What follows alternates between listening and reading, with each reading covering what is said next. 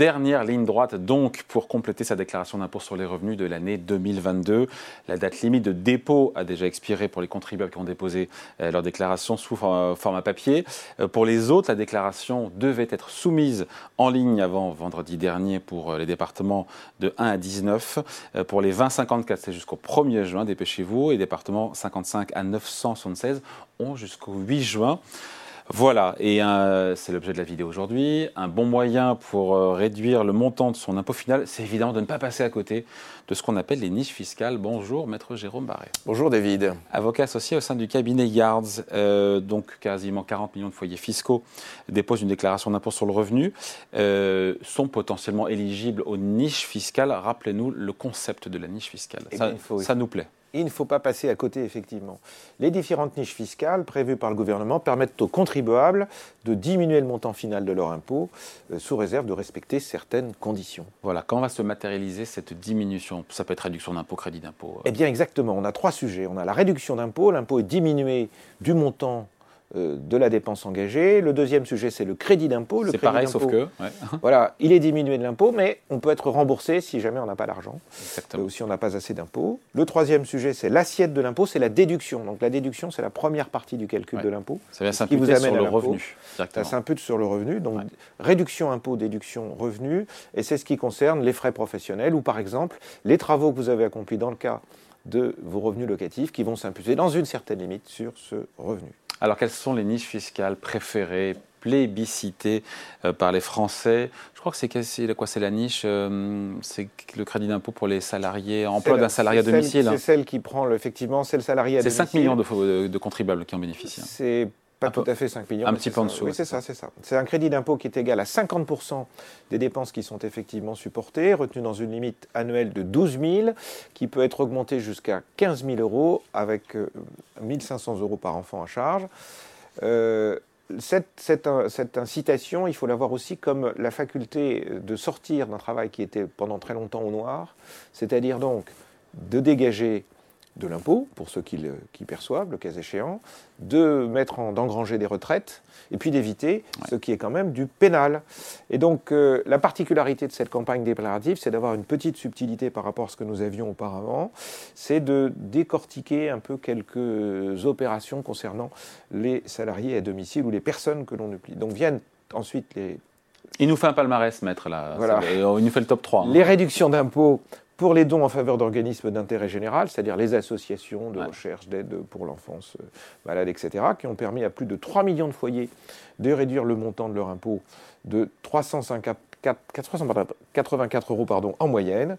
Et la réduction d'impôt est égale à 66% du montant des versements dans la limite de 20% des revenus du revenu imposable de le foyer. Ces dons peuvent être également consentis à des organismes qui sont à aux faveur de personnes en difficulté et la réduction est alors de 75% dans la limite de 1000 euros. Donc, emploi d'un salarié à domicile, la préférée des Français, niche fiscale. Ensuite, les dons. Et il nous en reste une troisième. Le crédit d'impôt pour la garde de frais, pour les frais d'enfants, les gardes d'enfants en dehors du domicile. Hein, vous vous souvenez, on en avait déjà évoqué.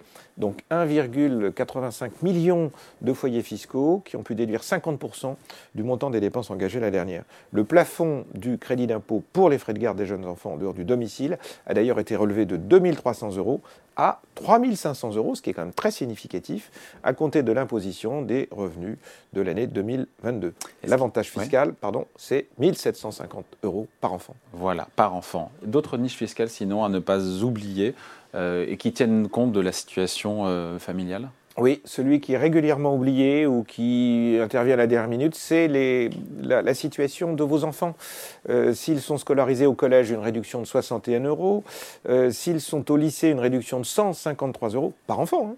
Et pour un enfant en études supérieures, une réduction qui est égale à 183 euros. Ils vont cocher les Et il ne faut pas oublier également de conserver toujours les justificatifs, puisque par la méthode digitale ou par Internet, vous devez conserver les pièces qu'on pourra vous demander à tout moment. Et depuis euh, maintenant très longtemps, le législateur a autorisé les contribuables qui ont des dépenses en maison de retraite à bénéficier d'une réduction d'impôt. Celle-ci est de 25% des sommes réglées pour l'hébergement et la dépendance durant l'année, avec un plafond global de 10 000 euros par personne hébergée. Le montant maximal de la réduction d'impôt s'élève donc à 2500 euros par personne hébergée. Situation très fréquente, ce sont les enfants qui aident un parent, un grand-parent ou leurs beaux-parents à payer euh, la maison de retraite. Malheureusement, la réduction d'impôt n'est pas accessible à un descendant, même s'il prend en charge l'EHPAD. Il faut en effet que ce soit la personne concernée qui paie l'établissement directement pour avoir le droit à la déduction. En revanche, si vous participez aux frais d'hébergement en EHPAD de votre parent, vous pouvez faire dans le cadre de l'obligation alimentaire, c'est-à-dire que les revenus de la personne que vous voulez protéger, que vous voulez assister, sont très faibles et vous pourrez alors déduire la somme que vous versez au titre de la pension alimentaire. Votre parent n'a pas à déclarer la somme que vous déduisez dès lors qu'il ne dispose que de très faibles revenus, comme notamment ce qu'on appelle l'allocation de solidarité aux personnes personnes âgées. Enfin, en cas de divorce, pardon pour cette litanie, mais la prestation compensatoire, le cas échéant... Non, mais on est exhaustif, hein, on est précis, on est précis et exhaustif. Euh, donc, la prestation compensatoire, le cas échéant, euh, ouvrira droit à une réduction d'impôt égale à 25% du montant fixé par le juge dans la limite de 30 500 euros. Bon, il y a aussi les niches fiscales, il faut qu'on en parle, euh, qui sont spécifiques à l'investissement immobilier. Et eh oui, les contribuables qui résident en France peuvent bénéficier d'une réduction d'impôt pour certains investissements immobiliers locatifs, concernant notamment des logements neufs ou assimilés, sous réserve de remplir des conditions qui sont liées aux locataires et aux revenus du locataire et la location. Il s'agit des investissements, on va les citer, on ne décrira pas tout, sous l'égide des dispositifs Pinel, de Normandie, Duflo, Cellier, Malraux ou Sensi-Bouvard. Tous les ministres ont eu leur dispositif. C'est comme ça qu'on sait qu'il a été ministre de l'immobilier, hein, enfin du logement. C'est à peu près ça. Euh, euh, et euh, depuis les investissements qui ont été réalisés en 2019, les contribuables non domiciliés en France peuvent bénéficier de la réduction d'impôt si, comme s'ils étaient domiciliés en France à la date de réalisation, enfin s'ils étaient pardon domiciliés en France à la date de réalisation de l'investissement éligible. La réduction d'impôt est accordée pour la première fois l'année de l'achèvement du logement attention à ne pas anticiper, il y a parfois des erreurs. Ce n'est pas quand on fait les appels de fonds, c'est quand le logement est achevé. Ou de son, acquisition si elle est postérieure.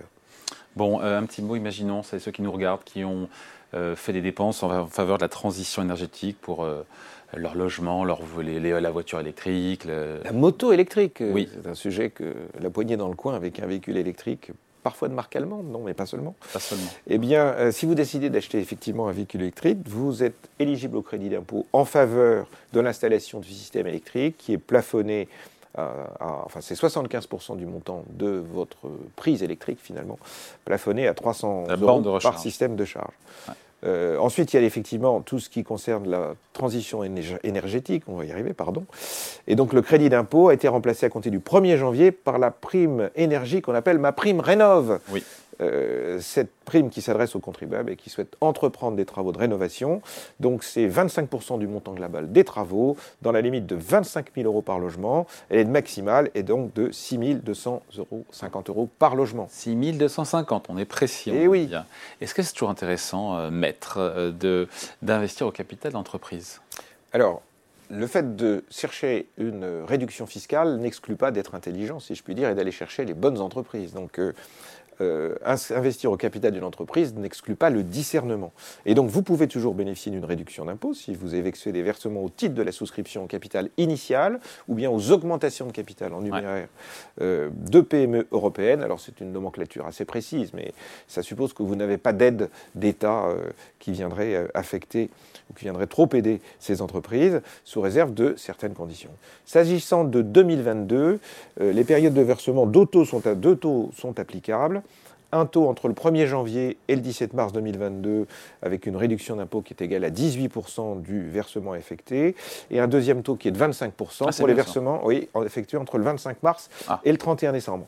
On pourrait penser donc finalement que celui qui a attendu aura un meilleur taux que celui qui a payé plus tôt. Ça ne veut pas dire qu'il faut attendre encore plus. Hein.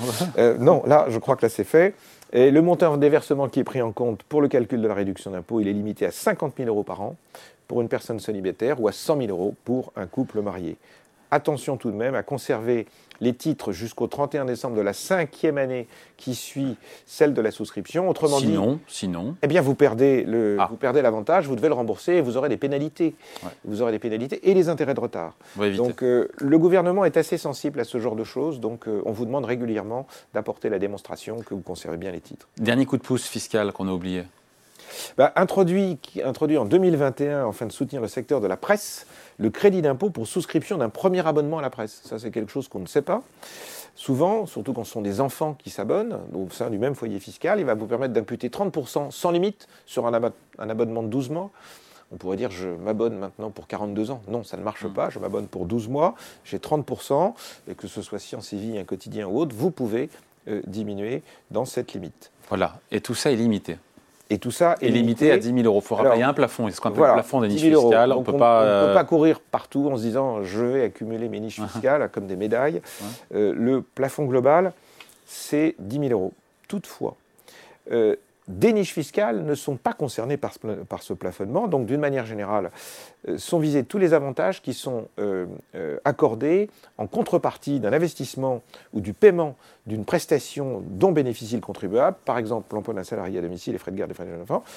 Donc, en revanche, les plafonnements globaux ne s'appliquent pas, pardonnez-moi, ils s'appliquent à ce que je viens de citer, ils ne s'appliquent pas aux avantages fiscaux liés à votre situation personnelle ou à la poursuite d'un objectif d'intérêt général sans contrepartie des frais d'établissement pour personnes dépendantes, des dons aux organismes d'ingénierie général ou les frais de scolarité des enfants, par exemple. Bon, avant de se quitter, juste, euh, on fait ou pas, d'ailleurs, je pose la question, le lien avec l'impôt sur la fortune immobilière Eh bien oui, parce que quand vous avez atteint les plafonds euh, par exemple, en matière euh, de dons qui seraient faits à des œuvres qui, elles, sont plafonnées, rien ne vous empêche d'aller souscrire à ce type de dons au travers de l'IFI et de réduire votre IFI dans ce cas-là. Donc vous avez une espèce de, charnière autour de ce système. Et donc vous avez des niches fiscales, si je puis dire, au titre de l'impôt sur le revenu, mais également finalement au titre de l'IFUI dans le cas des dons qui sont versés à des œuvres. Allez, merci beaucoup. Voilà donc pour cette vidéo. On voulait vous parler de ces niches fiscales que parfois, souvent, les contribuables oublient d'utiliser. Et c'est dommage parce qu'ils y ont droit. Merci beaucoup. Maître Jérôme Barré, avocat associé au sein du cabinet Gards. Salut. Merci David.